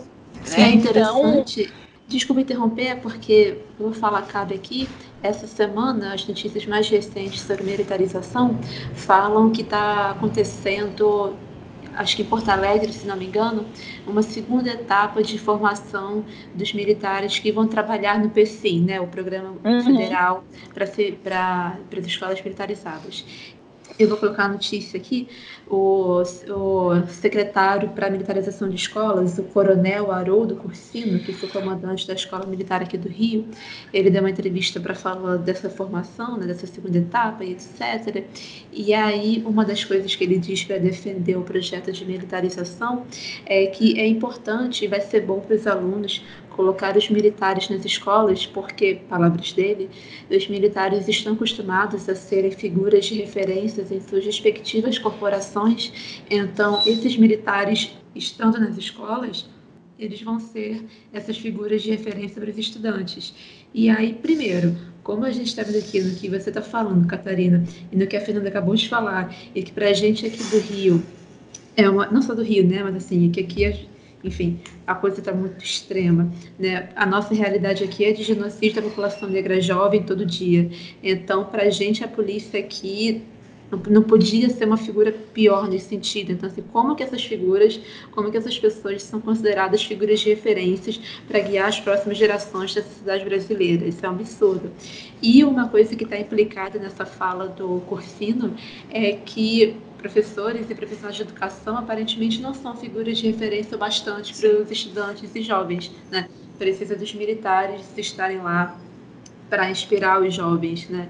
É, tudo, tudo, isso faz parte desse apelo é, social perigosíssimo, dessa, dessa fetichização do militarismo como resposta para os problemas, ignorando genocídio que acontece de maneira sistemática é, é, é muito perigoso essa lógica de que o professor não é referência, que referência dentro da escola vai ser o militar, né?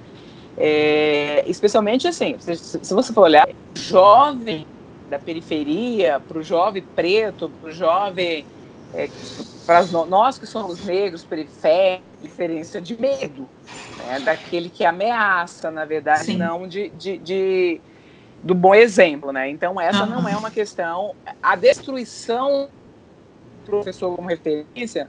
E essa é uma questão que esses projetos conservadores também vêm atacando a lógica do professor figura, porque o professor já, já foi uma figura que o povo, a sociedade dizia amém, respeitava muito. Né? Então, o porque assim, já há toda uma, muitas vezes, um desrespeito é, parte dos alunos com os professores. Essa questão está posta, né? Esse embate está posto no interior da escola. E aí você vem uma figura dessa e diz que ok, né? Tudo bem que seja que diz respeito ao professor, referência tem que ser o comandante. E aí ser referência no, no, no quartel não tem nada a ver com ser referência na escola, que é uma outra lógica, são outras questões. A gente sabe como é que é o processo de desumanização da própria, de, na formação da, da, do próprio policial, né? Uhum. As práticas que se desenvolvem no processo de formação, e não sou eu que estou dizendo que eu não estou lá dentro, mas assim, se você pegar todo o grupo é, de policiais que trabalham pelo processo de desmilitarização da polícia, eles vão fazer isso, eles têm conhecimento de causa, né? Sim. É, os problemas.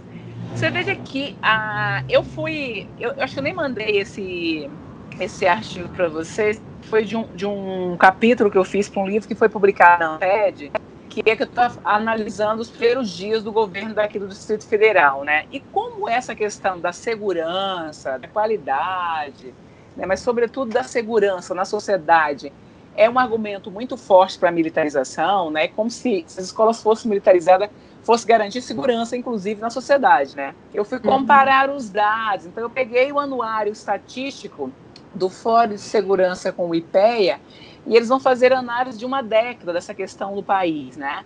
Então, a, nessa análise que eu fui olhar, então eu falei assim, olha, Goiás já tem escola militarizada há muito tempo, então 2007 a 2017, que era o período que estava analisando, dá para ver se os índices de violência diminuíram, especialmente em Goiânia, né, que tem muitas escolas militarizadas. E foi comparar com o Distrito Federal, que é um lugar que até 2019 nunca teve nem discussão sobre militarizar a escola, né?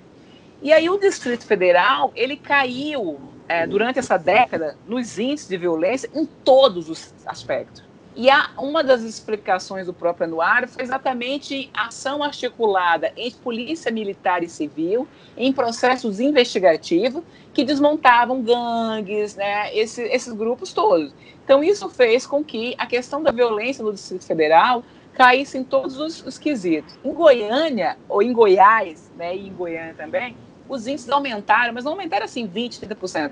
É coisa de 600%, 800% Nossa. nesse período. Então, militarizar a escola não resolve a questão de segurança.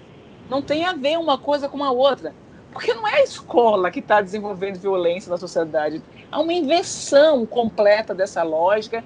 Não são os professores que são os bandidos, né, que são os milicianos. Que são... Não, não são os professores.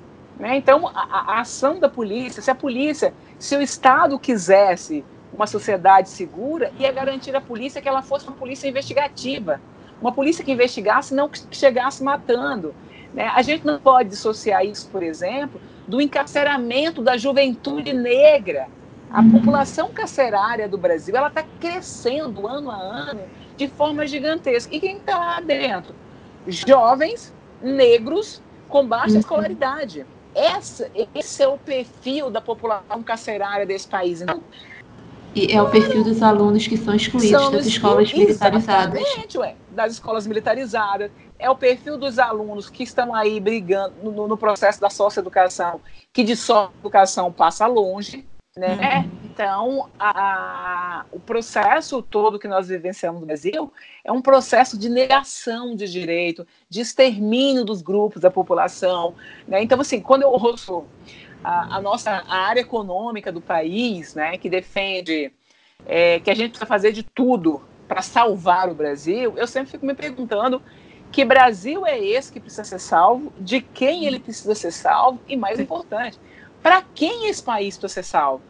Porque a gente defende é, a exploração da Amazônia até o seu fim, né, o fim das florestas, dos rios, da população indígena, da população negra, da população LGBT, é, da população jovem, a gente, é, é, esse, em nome de salvar o Brasil, a gente acaba com o sistema de saúde, né, porque ele é oneroso e está matando o Brasil, com os serviços públicos, porque os funcionários são os, os servidores públicos são parasitas. Então, para salvar o Brasil, a gente mata a população brasileira. A gente militariza a escola em nome de salvar o Brasil, em nome de salvar o sistema de ensino. Salvar o sistema de ensino de quem e da quem? A gente tem que se perguntar. A população brasileira precisa se perguntar se esse Brasil que está sendo salvo, quem é esse Brasil que está sendo salvo? E de quem o Brasil está sendo salvo? Então, quando a gente diz, por exemplo, que vai militarizar a escola, e a lógica do militar para que, que o militar é preparado? Para lidar com o inimigo. Essa é a preparação uhum. que a gente faz dos militares. Ao dizer que as pessoas vão para dentro das escolas, nós estamos dizendo que as nossas crianças, os nossos adolescentes, são os inimigos desse país. E os professores. E, e, os professores, né? Mas, assim, essencialmente, os grandes inimigos, assim, a, a justificativa para ir para dentro da escola é que os alunos são violentos, que precisa garantir é, segurança na escola, que os alunos levam drogas para a escola, que tudo isso, assim, eu estou olhando as crianças e adolescentes deste país como os grandes inimigos que, que a polícia precisa ir para lá controlar para que os professores possam desenvolver o seu trabalho. Esse é o discurso que está sendo vendido da escola pura, da escola disciplinar, quem é o disciplinado da escola? Não é o professor, é o aluno que é disciplinado, que o professor não consegue trazer controle, é, controlar esses alunos. Então, nós estamos transformando a, a, a infância e a juventude do nosso país, já que a gente está militarizando as escolas municipais, que como, é, cuida né, de toda a infância, nós estamos transformando essas pessoas dos inimigos do país que a polícia precisa ir para dentro da escola, cuidar desses inimigos, controlar esses inimigos. E a gente não está dando, não tá se dando conta do tamanho do absurdo que nós estamos fazendo e aceitando nesse processo. Quando a Catarina estava falando, né, de salvar, salvar a educação, né, para quem? Salvar o Brasil para quem, né? Aí me lembrou muito, né, de uma questão que a gente ouve sempre, assim, na, no chão da escola, né? Na, na fatídica sala dos professores, né? Que é, uhum. não há lugar pior no mundo do que uma sala dos professores. Deve ser o último degrau do inferno, né? É, tipo isso. É, pois é, né? Que aí a gente escuta, não, mas quando eu era aluno, né? A escola era séria, todo mundo aprendia, tudo era muito melhor, né? uhum. né? E aí eu chego, gente, mas quando vocês eram alunas, a maior parte da população estava fora da escola. Sabe? A escola era ótima porque não tinha aluno, né? A escola era ótima porque não tinha pobre, porque não tinha preto, né? Porque não tinha LGBT. A vai voltar, né? Pois é, né? Eu acho que é isso, que as pessoas estão querendo voltar naquela aquela escola de antes, naquela escola que era feita para ninguém, né? E as mesmas pessoas que falam isso, eu acho engraçado também no reperceber que as mesmas pessoas que falam isso, de ah, a escola boa era a escola da minha época, são aquelas pessoas que no dia do conselho de classe, que é o dia que não tem aluno na escola, falam assim: a escola é ótima, o que estraga são os alunos. É. Né? É, é isso, né? Assim, então, tipo, a gente tira todo mundo, né, que, que atrapalha né? É. E a gente, a gente vai ter Todo escola boa de que novo, não se né? adapta, que não entra Exatamente. na caixinha, que não encaixa na gavetinha Exatamente. dos nossos, dos nossos conservadorismos, da nossa lógica uhum. do mundo. Sim. Das nossas famílias idealizadas, né? Das famílias que a, que a igreja permite, que a igreja reconhece. É. Enfim, é, Catarina, é, é, eu acho que a gente foi bem, a gente conseguiu tocar boa, pelo menos boa parte dos pontos importantes e tal. Quanta coisa. Aí, para a gente não terminar assim, no, nesse ponto baixo, né, nesse deprê por causa da militarização crescente, etc., é, será que você podia falar de ações que ou a campanha, ou observatório, coletivos dos quais você participa, ou que você conhece, queira indicar, enfim, ações que estão acontecendo de combate à militarização, de desmonte dos argumentos da militarização, enfim, coisas nesse sentido. Né? O que, que gente, basicamente, o que, que a gente pode fazer, com o que, que a gente pode se articular para ajudar a começar a diminuir a onda da militarização? Né? O que, que, que a gente pode fazer contra isso? É, então, é, na verdade, eu acho que eu tenho participado muito de programas, entrevistas, podcast, né, que é esse mecanismo ótimo de, de comunicação com a, com, a, com a sociedade, e o, o que já diz que o tema está em debate, né? E quando o tema entra na agenda do debate, já é um grande avanço, já é uma ação, né? Mas nós temos é, pessoas se envolvendo cada vez mais no estudo, no debate com as escolas. Nós temos aqui a comissão, e eu acho que isso é importante a gente começar a pensar nas diferentes casas legislativas do país, né? É, o Observatório da Militarização aqui no Distrito Federal, junto com a Comissão de Direitos Humanos, que é fundamental. É, é, a militarização da escola ela vem com uma enxurrada de burlamento, de ferir ou de descumprir a, as questões básicas dos direitos humanos. Então, ela fere muito, ela desrespeita muito os direitos humanos quando a escola é militarizada.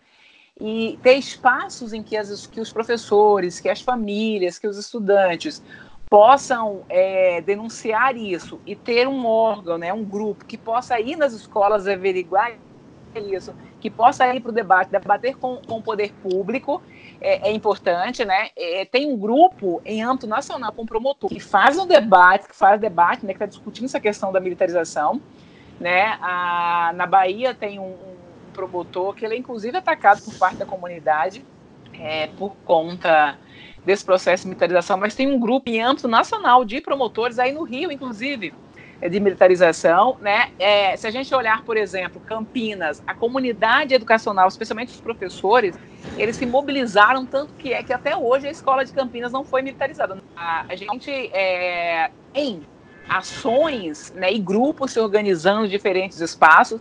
E o que, que é importante? A coisa toda é muito nova nessa escala maior e é muito nova para muita gente. Nunca é, me recusei a debater com ninguém. Com... E é muito importante que a gente consiga debater. E quando eu faço debater, é debater mesmo, conversar de boa, não é para bater boca em cima. Assim, debater com argumentos, conversando, colocando é, contra-argumentos em relação a isso, mas eu só posso colocar contra-argumentos quando eu estou aberta para ouvir os argumentos e para ouvir esse argumento de forma desarmada e entender que as pessoas têm razões para o que defendem, né? E a gente precisa ir na raiz dessas razões e mostrar, inclusive, as razões que elas têm para defender não serão resolvidas com a solução que o governo está apresentando. Né? Então, as igrejas se mobilizam muito para defender o processo de militarização e a gente precisa aprender a conversar com quem está dentro da igreja. Nós temos um país complexo, gigante, e que tem formas diferentes de militarização. Então é importante a gente se com a, o Ministério Público, com as bases legais que a gente tem, se juntar com os parlamentares que podem nos ouvir e levar esses debates para as casas públicas. A gente tem que ocupar os espaços da imprensa, da mídia, também fazendo esse debate e fazer esse debate com argumentos, com muita tranquilidade, sem ir na lógica do da reatividade ou do, do xingamento ou da, da, da, da, exaltação. Então, assim, são. Se tem uma coisa que a gente pode reverter, que a gente pode utilizar para reverter, mesmo que as, a passos lentos, a, as coisas que nós temos nessa sociedade hoje, vai ser pelo diálogo, né? E, e, e, e você só vai conseguir dialogar se você ouvir de verdade o outro e os argumentos e, a, e as razões do outro, né? Então e derrubando esses argumentos, não dizendo que é a sua posição, mas jogando questões que façam essas pessoas a pensarem sobre aquilo que elas estão afirmando, jogando dados para que elas continuem pensando de forma que uma hora elas possam chegar a começar sequer, pelo menos, a questionar as verdades que elas é, construíram, né? Diante da história, de tudo que vai acontecendo. É, e muitas vezes esses grupos vêm com verdades muito é, estabelecidas, mas nós também temos verdades muito estabelecidas muitas vezes, né? Não é para a gente conversar só com os nossos aliados, a gente precisa conversar, sobretudo, ouvir os argumentos de quem está defendendo essa militarização. Obviamente que nesse meio tem gente que sabe o que está defendendo e que está defendendo o indefensável. É, e aí não tem muito o que fazer. Mas tem gente que está defendendo por desconhecimento histórico, por estar tá sendo acolhido por grupos conservadores, porque muitas vezes nós não acolhemos essas pessoas. E aí eu digo nós, Estado, nós, grupos, nós, sindicatos, nós, é, muitos. Então, assim, a gente tem que reaprender a estabelecer diálogo com pessoas que, em tese, a gente nunca quis manter diálogo porque achava que era completamente diferente da gente. E se a gente não começar a dialogar com o diferente, nós não vamos avançar nessa questão. Isso, para mim, está cada vez mais, mais, mais claro. E eu estou aberta para ouvir com tranquilidade todos aqueles que estão se posicionando, até para saber como é que eu converso com essas pessoas, de modo que elas possam construir outros argumentos. Hum. Catarina? Mas nem tudo está perdido. Não, nada disso. Nada é. disso. Olha, o fim, é, se o fim está distante, a possibilidade da gente não cair no abismo total também pode estar distante. Então, assim, a gente precisa construir. Sim, claro. Catarina, a gente está estourando nosso tempo aqui. É, muito obrigada pela sua presença, muito obrigada por aceitar o nosso convite. A conversa foi toda muito esclarecedora. Acho que vai servir para quem estiver ouvindo, estiver entrando no tema, quiser, enfim, militar na questão, quiser estudar a questão. Muito obrigada mesmo. Vamos botar o link para os artigos da Catarina, né? É, se você quiser. Ah! quiser mandar mais coisa para a gente, a gente vai divulgar junto com o programa. É sempre interessante isso, né? A gente quer que quem ouça a gente, professores, pesquisadores que nos ouvem, se for o caso, para que estudem realmente, né? Como você disse, uma coisa muito importante para a gente, que é fundamental, é que a gente tem que estar bem informado para conseguir difundir o debate de maneira qualificada, né? Então, é importante a gente se informar, estudar os assuntos para também difundir eles de maneira adequada e a gente conseguir a vitória política aí no futuro próximo. Tomara, né? Assim, Tomara. Assim queremos. É, só para encerrar o programa, galera, como a gente sempre faz, os links vão estar aqui na postagem do blog, né? É, se vocês quiserem mandar e-mail para gente, é professorescontrauesp.gmail.com Acompanhe a gente no Twitter, é, twitter. Né, nossa arroba é profs contra o ESP, mesmo usuário no Instagram, a gente posta coisas lá, a gente posta notícias também no Facebook, professores contra a escola sem partido. É, mais uma vez, obrigada, Catarina. E você pode fazer recomendação de coisas interessantes, tanto textos quanto livros ou filmes, enfim, qualquer divulgação de pesquisa sua ou que você achar interessante aí para o pessoal que quiser continuar no campo. Ah, tá. Primeiro, meninos, eu que agradeço imensamente a oportunidade, né, de conversar sobre esse tema, que para mim é super importante. E aí não tem que ser para mim, acho que é para a sociedade brasileira como um todo, né? Para quem está favorável, para quem está contra. Isso é muito importante uhum. que a gente converse sobre essa questão.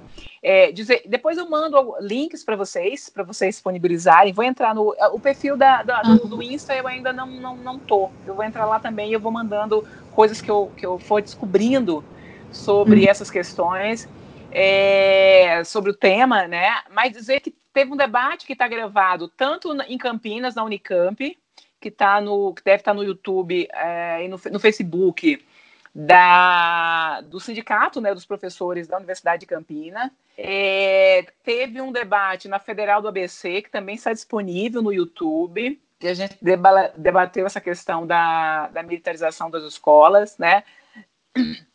Tem programas na TV Câmara, que eu já participei de uns dois, é, discutindo essa questão, tem audiências públicas, então é, a coisa está sendo, o debate está acontecendo, né? Isso estou falando do que eu participei. E tem outro que outras pessoas é, participaram é, também. Depois eu mando o link. Tem o, o eu acho que eu mandei para vocês o link do dossiê da Ampai, né, que a gente organizou. Uhum.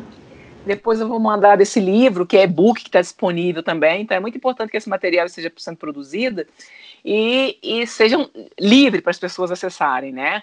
É, eu acho que isso é muito, muito importante, né? Mas mais que tudo, eu, eu queria convidar as pessoas é, a debater essa questão de mente e coração aberto, os favoráveis e os contrários. A gente vai aprender, precisa aprender a conversar com as corporações e não é verdade que a polícia como um todo defenda o processo de militarização das escolas. Isso não é uma questão tranquila no âmbito da corporação. E a gente precisa saber que, por exemplo, os policiais que vão para dentro da escola muitas vezes vão ganhar uma gratificação para ficar dentro da escola, enquanto os outros estão na rua lidando com essas questões. Né? A gente precisa debater a saúde da própria polícia, a gente precisa começar a conversar com os policiais, eles sendo trabalhadores que estão submetidos nesse processo como um todo. Não discutir militarização como uma coisa isolada. A militarização é uma ação que faz parte de um conjunto de outras ações, e aí não dá para discutir sem, as, sem a, as condições de vida e de trabalho dos policiais, sem o racismo existente dentro da corporação. Né? Então, são debates que a gente precisa se cercar. Não dá para discutir militarização sem discutir feminicídio, né? sem chamar atenção que o feminicídio, que o racismo, que a, a, o abuso sexual das crianças e do adolescente, que o estupro, que essas são questões essenciais a serem debatidas dentro da escola, né, sem a dizimação da população, é, genocídio da população negra, dos jovens. Então, são debates que, a, que têm tudo a ver com a militarização e com o não debate dessas questões no âmbito da escola, a identidade, as questões de gênero, né, de orientação sexual, é, o machismo que está posto, na nossa sociedade. E é muito importante que nesse debate, eu sei que as mulheres vêm liderando todos os processos, mas que a gente tenha aliado os homens que possam, inclusive, conversar com os outros homens, né, é, nesse processo. E sempre que a gente ouve falar da militarização, sempre são na sua maioria, são homens militares que estão dentro das escolas, né? Então, quando a gente olha aí o perfil de quem está indo para dentro das escolas, na maioria das vezes são, são homens, inclusive, né? Então, são questões que a gente precisa debater na nossa sociedade e não isolar, porque nós não estamos falando de um único problema, nós estamos falando de uma ação num conjunto de outras que tem a ver com perpetuar essa lógica hierárquica, é, machista, né, que nós uhum. temos é, na sociedade brasileira, porque era ela que estava em debate. Por menos que a gente tenha avançado, era essa estrutura patriarcal da nossa sociedade, essa coisa de que o negro tem lugar, de que o pobre tem lugar, que está sendo tão difundida no discurso do ministro da Economia, do ministro da Educação, do governo como um todo, não só do governo nacional, mas de governos locais, é esse debate que está em jogo. São os estudantes das escolas públicas entrando na universidade, por isso a universidade também está ameaçada. Então, não dá para isolar o debate, então a gente precisa uhum, discutir claro. isso no conjunto de outras ações. Ah, muito obrigada, Catarina. Imagina, eu que agradeço. Então é isso. Então é isso, gente. Tchau, tchau. Tchau. Até, mais, até o próximo programa. Obrigada, tchau.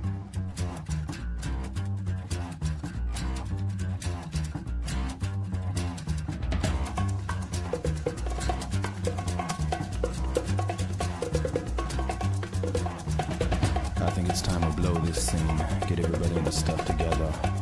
Okay, three, two, one, let's jam.